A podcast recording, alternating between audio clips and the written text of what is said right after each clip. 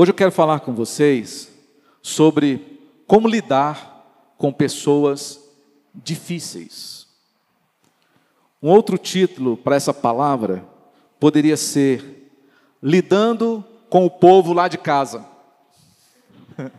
Ou lidando com os meus amigos e colegas de trabalho. Há muitas pessoas que, ao invés de nos ajudar, se elas soubessem, podiam nos ajudar muito. Só de não atrapalhar já seria grande ajuda. Pessoal, nós lidamos com todo tipo de situação todo o tempo. Há pessoas dóceis, pessoas difíceis e pessoas tóxicas também. E por isso a gente precisa ter sabedoria para lidar com todo tipo de gente. Mas a maneira como você lida com as pessoas difíceis determina o quão alto você vai chegar na sua vida.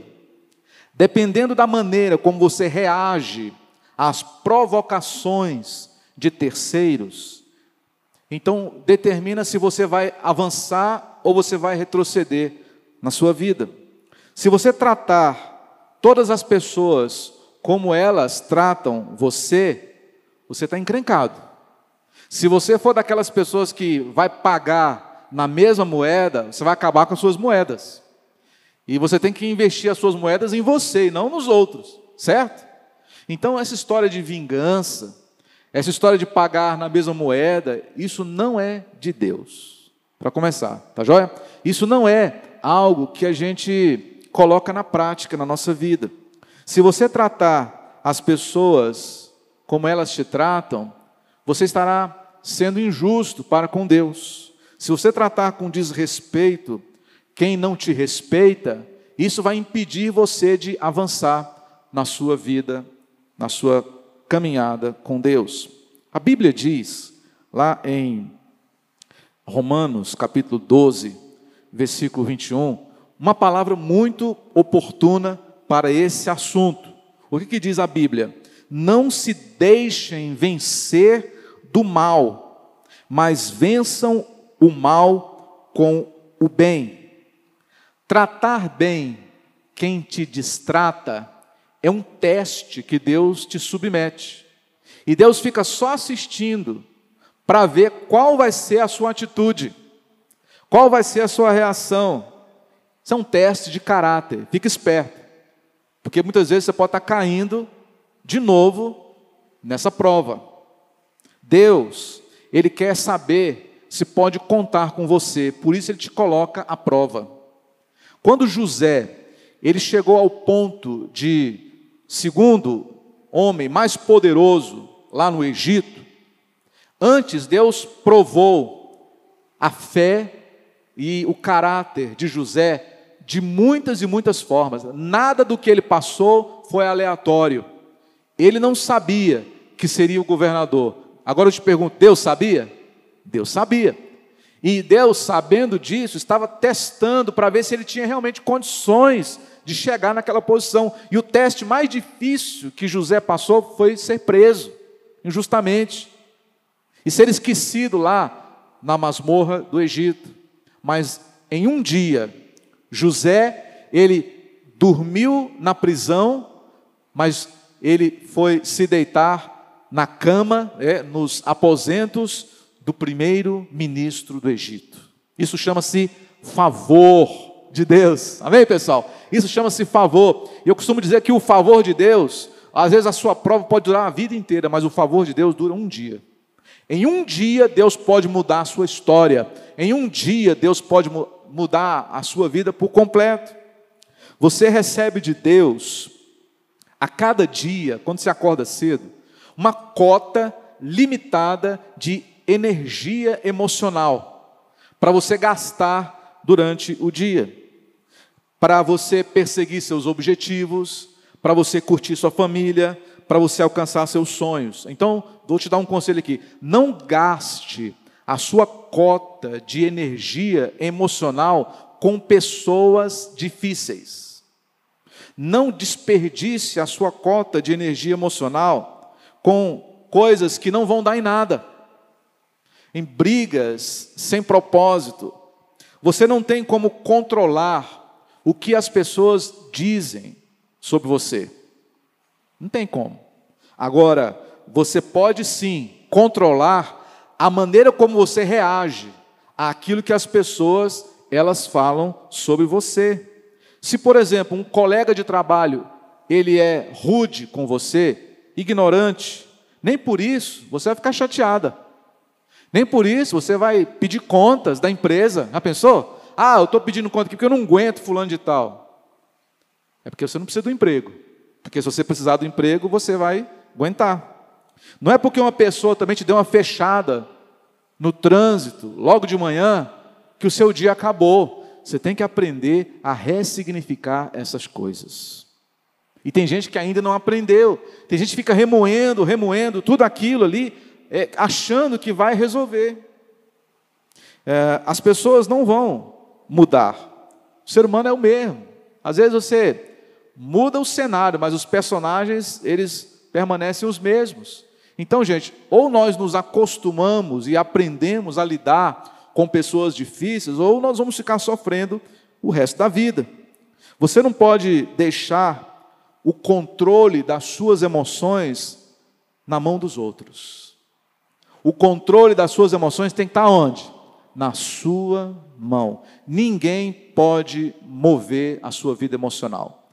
Não pode deixar ninguém querer ditar como é que você vai dirigir a sua vida emocional. Assuma o controle. Disse Jesus, João 14, versículo 27. Não se turbe o vosso coração, nem se atemorize. Amém, pessoal? Nem se atemorize. Não fica ah, turbado, muito menos com medo. Fica na paz, fica tranquila, fica tranquilo, tá joia? Essa é a melhor maneira de você lidar com pessoas difíceis. É você ficando calmo. Fica calma. Fica muita calma nessa hora, né? Muita calma nessa hora. Ah, algumas pessoas parece que elas sabem alguns botões, apertar alguns botões que nos deixam perturbados. Sim ou não? É, tem gente que sabe qual botão apertar para te deixar estressado. Qual botão apertar para te deixar irado? Mas você vai aprender hoje aqui com a palavra de Deus como responder a esses casos. Você está pensando que vai me tirar do sério, você está enganado. Você tem que pensar dessa maneira, entendeu? Então você já prevê, você já antecipa e você não deixa se envolver emocionalmente com essas coisas, tá? Quando as pessoas elas são rudes com você ou elas criticam você, deixa eu falar uma coisa aqui muito importante. Isso não tem nada a ver com você. Eu sou criador de conteúdo digital. Os irmãos sabem aqui que eu tenho um trabalho. E o meu trabalho, ele envolve comunicação. E da mesma forma que eu, eu falo, eu, eu recebo feedback dos meus seguidores. E às vezes eu falo uma coisa tão simples, tão verdadeira, que é algo do conhecimento de todos, mas tem gente que se revolta. Tem gente que discorda, tem gente que me xinga de mentiroso, entendeu? Só que eu aprendi uma coisa: na verdade, aquela pessoa não tem problema comigo, ela tem problema com ela. Só que ela tem que encontrar alguém onde ela venha descarregar todos os seus problemas. E você está lá, né? Você então está na mira. Então, se alguma pessoa te trata mal no serviço, não é problema seu, é porque aquela pessoa está passando por algum problema. Ou ela está tendo problema em casa, ou ela está tendo problema com o pai. Muitas vezes, 90% dos problemas das pessoas é com o pai. Problema de paternidade. Tem uma pessoa que uma vez eu falei, assim, começou a falar umas coisas comigo. Primeiro você vai resolver o problema lá com seu pai. Ele falou assim: Como é que você sabe? Eu falo: Porque é a vida. Todo mundo tem problema. Do jeito que você está falando, é sinal que você teve um problema lá atrás com seu pai. Vai perdoar seu pai, que aí os seus problemas vão ser resolvidos. Não venha cobrar de mim o que o seu pai não te deu. Então os haters, na verdade, são seus fãs. Né? Não sei se você já assistiu aquele seriado americano, Todo Mundo Odeia o Chris. Lembra do Todo Mundo Odeia o Chris? Tem o Chris e tinha um gordinho, ruivo, chamado Caruso. O professor um dia chamou os dois na sala e falou assim: Cris, o Caruso precisa de você. Porque o Caruso, ele é um menino que teve problemas com o pai, então ele precisa ter alguém onde ele venha descarregar toda a sua, a sua mágoa, a sua ira, o Cristo. Por que, que tem que ser comigo? Né? Por que, que tem que ser comigo? Nada disso. Né? Que ele vai procurar um saco de pancada lá para ele bater, menos eu. Mas na verdade é isso. As pessoas difíceis, elas têm problemas consigo mesmas, só que você surgiu na frente delas e elas não vão desperdiçar essa oportunidade de chatear você.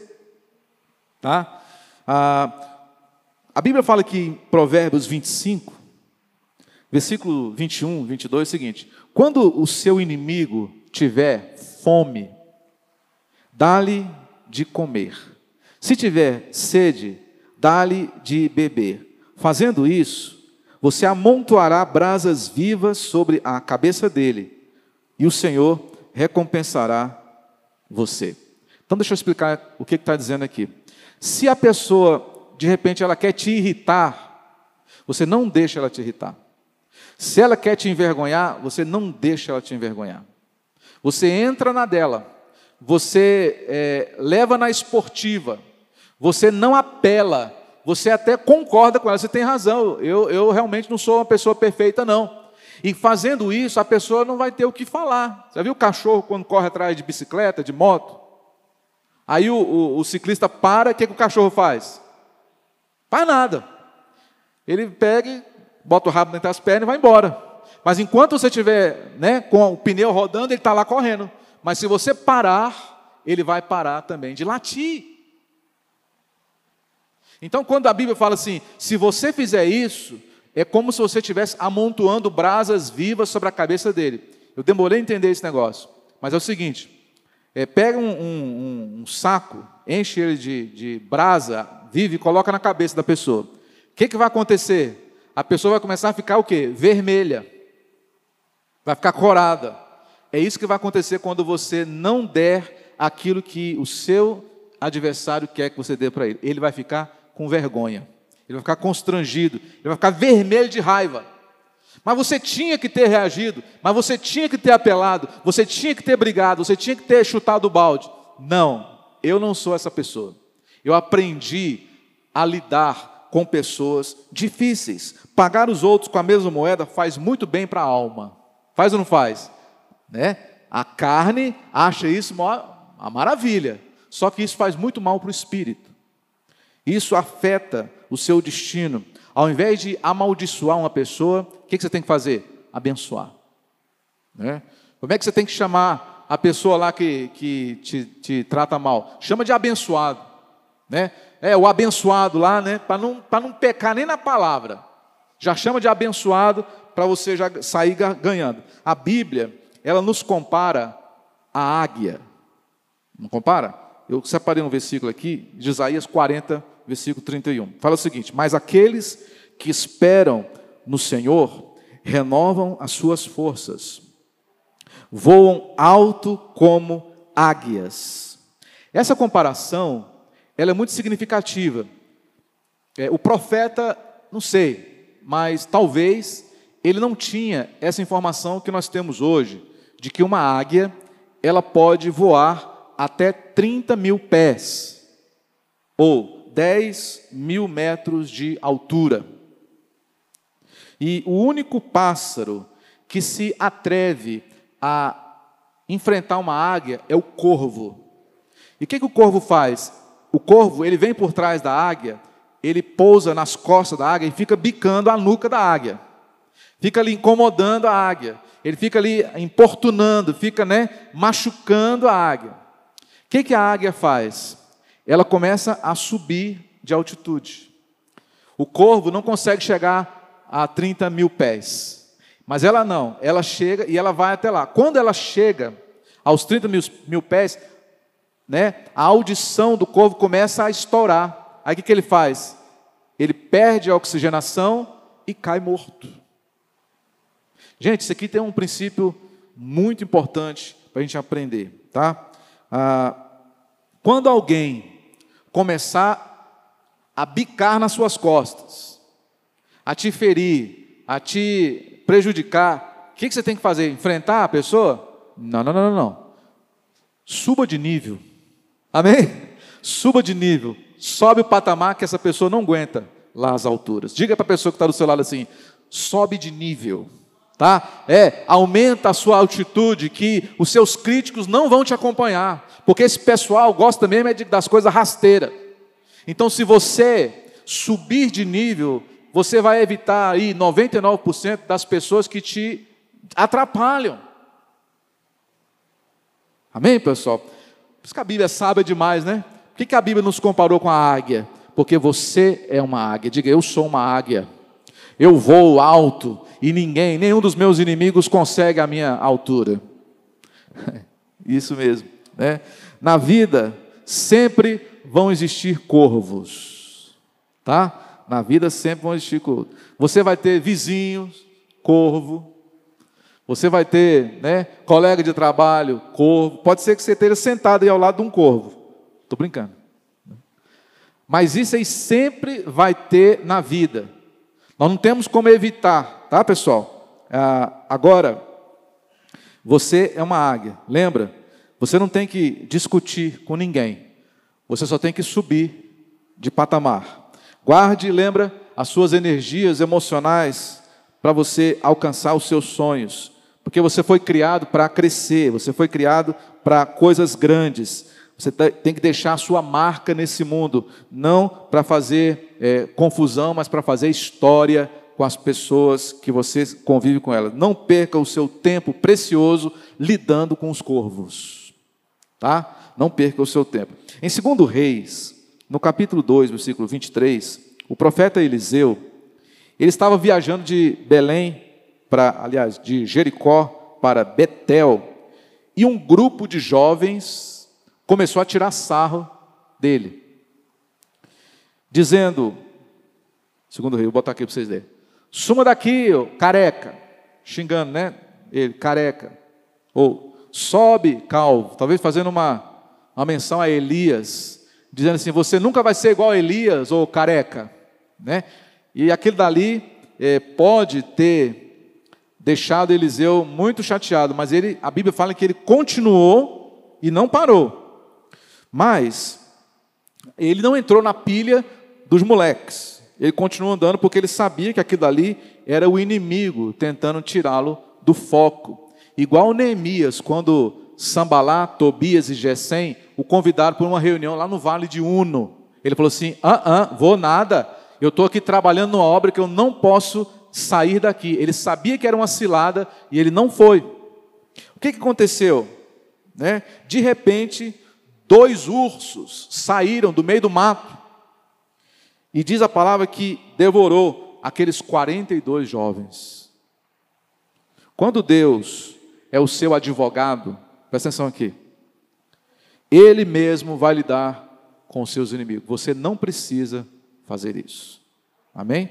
Deixa que Deus trata. A vingança pertence ao Senhor, não a nós. O Salmo 45 diz assim: olha, amas a justiça e odeias a iniquidade. Por isso, Deus, Ele te escolheu é, dentre os teus companheiros, ungindo-te com o óleo da alegria. Essa expressão, o óleo da alegria, eu quero fazer um comentário sobre ela. Né? É, o que é o óleo da alegria? Lembra do Salmo 23? Quando o pastor ele derrama o óleo sobre a cabeça da ovelha? Tá, né? É, quando você, vou te dar outra explicação. Quando você vai fazer uma, é, uma fritura lá na sua casa, o que, que você põe na, na frigideira? O óleo. Por que, que você coloca o óleo na frigideira? Para não grudar. Para não grudar. Então, olha só, quando fala que você foi ungido com o óleo da alegria, é que nada vai grudar em você. Por mais que alguém vente botar uma pecha de uma pessoa difícil, de uma pessoa complicada, um rótulo, seja ele qual for, nada vai pegar em você, porque você está revestido com o óleo da alegria de Deus. Amém, irmão? É, é o chamado efeito Teflon. Efeito Teflon. Não gruda. Por quê? Porque você foi nada pega na gente. Você foi ungido com esse óleo. As pessoas vão tentar te humilhar, mas não vão dar conta. Elas vão tentar te irritar, mas não vão dar conta. Por quê? Porque o óleo da alegria que está derramado sobre você não vai deixar que nada venha te importunar. Pessoas tóxicas estão em toda parte. Como dizia já o reformista, você não pode impedir que os pássaros voem sobre a sua cabeça, mas você pode impedir que eles façam ninhos nos seus cabelos. Né? A nossa alegria, ela não vem de estarmos convivendo sempre com pessoas boas. Não. Você pode conviver com qualquer tipo de pessoa e ainda assim ser feliz. Amém? Você pode conviver com todo tipo de pessoa e ainda assim você ser uma pessoa tranquila. A forma como você lida com essas coisas é que vai determinar qual que vai ser o seu futuro. Tinha duas vizinhas que eram inimigas. E uma delas, certa vez, fez uma torta muito bonita, só que ao invés de colocar o recheio na torta, ela encheu de esterco. Colocou uma cobertura, coisa linda, e foi lá levar para a vizinha dela: Olha, eu fiz uma torta para você. Ela, ah, que maravilha, né? Que bem, obrigada. E quando ela chegou, ela abriu, era uma pegadinha, né? Aí o que, que ela fez? Ela pegou e fez uma torta de verdade, a melhor torta que ela podia fazer, com frutas, colocou tudo lá e falou assim: é, você levou uma torta para mim ontem lá, né? Eu também fiz uma para você. Queria te entregar aqui como um presente. A outra olhou assim, pegou meio sem jeito. Quando foi abrir, era de verdade. Torta deliciosa. Moral da história: cada um dá aquilo que tem.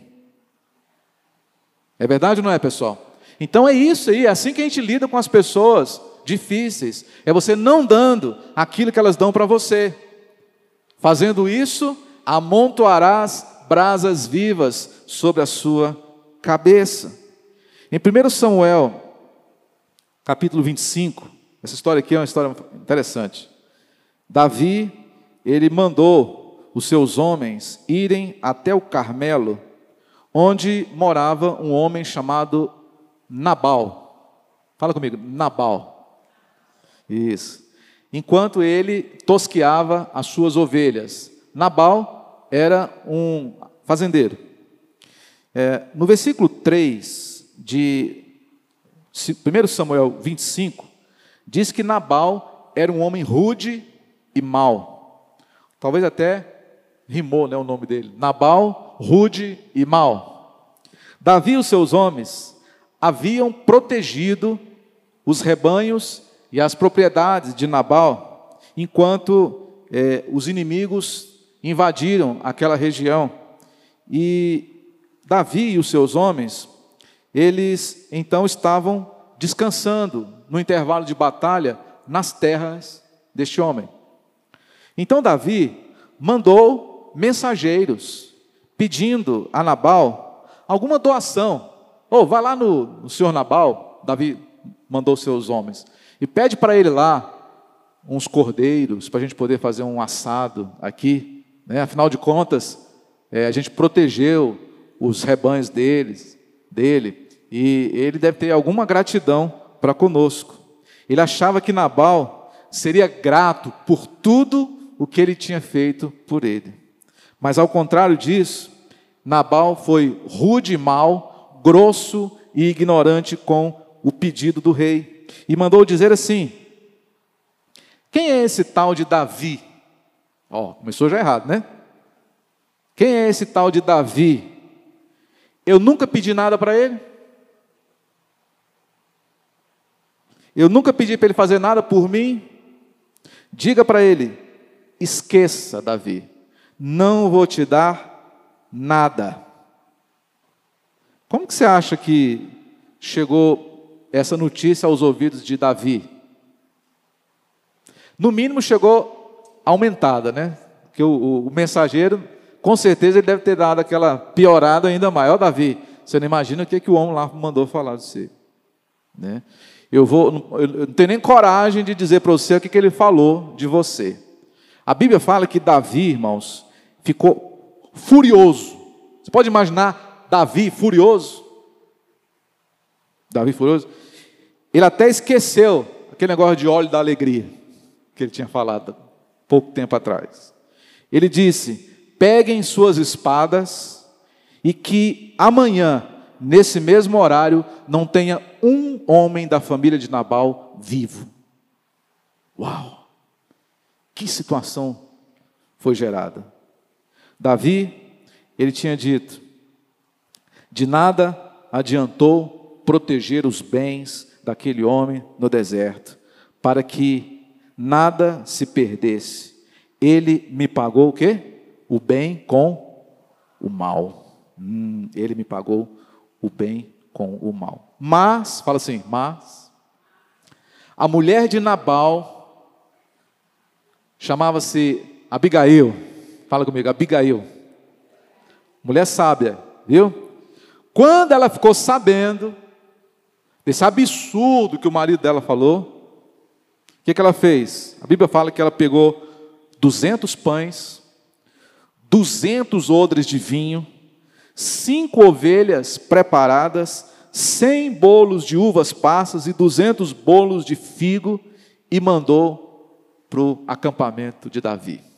E foi atrás, e foi atrás. E quando ela se encontrou com Davi, ela se prostrou diante de Davi. E o que, que ela falou? Meu senhor, não des o que? Atenção àquele homem mau chamado Nabal. Ele é insensato. Ele é insensato, conforme o seu nome significa. Nem sabia que o nome dele significava isso. Conforme o seu nome significa, a insensatez o acompanha. A insensatez o acompanha. Em outras palavras, ela disse para Davi: Davi, um dia você será rei. Presta atenção. Um dia você será rei. Não suje suas mãos de sangue por causa desse tolo. Essa mulher foi uma mulher inteligente, sim ou não? Foi uma mulher inteligente. Disse Davi a Abigail: Olha só a resposta de Davi para ela. É, Bendito seja o Senhor, o Deus de Israel, que hoje te enviou ao meu encontro. Seja você abençoada pelo seu bom senso e por evitar que hoje derrame sangue e me vingue com as minhas próprias mãos. Abigail voltou para casa naquele dia e contou para o marido dela. Sabe o que aconteceu? Ele ficou tão impactado, paralisado com o que aconteceu, que ele teve um ataque do coração e morreu na frente dela. Ele não tinha noção de que aquele ato tinha causado no coração, na fúria, no coração de Davi. Ele ficou paralisado e morreu. Abigail era uma mulher bonita e Davi não perdeu tempo, né? Já convidou ela para ser esposa dele. Está escrito na Bíblia, né? Deus, Ele nos ensina essas coisas para a gente não derramar sangue inocente, de forma também é, consequente, inconsequente, mas para Deus nos dar sabedoria.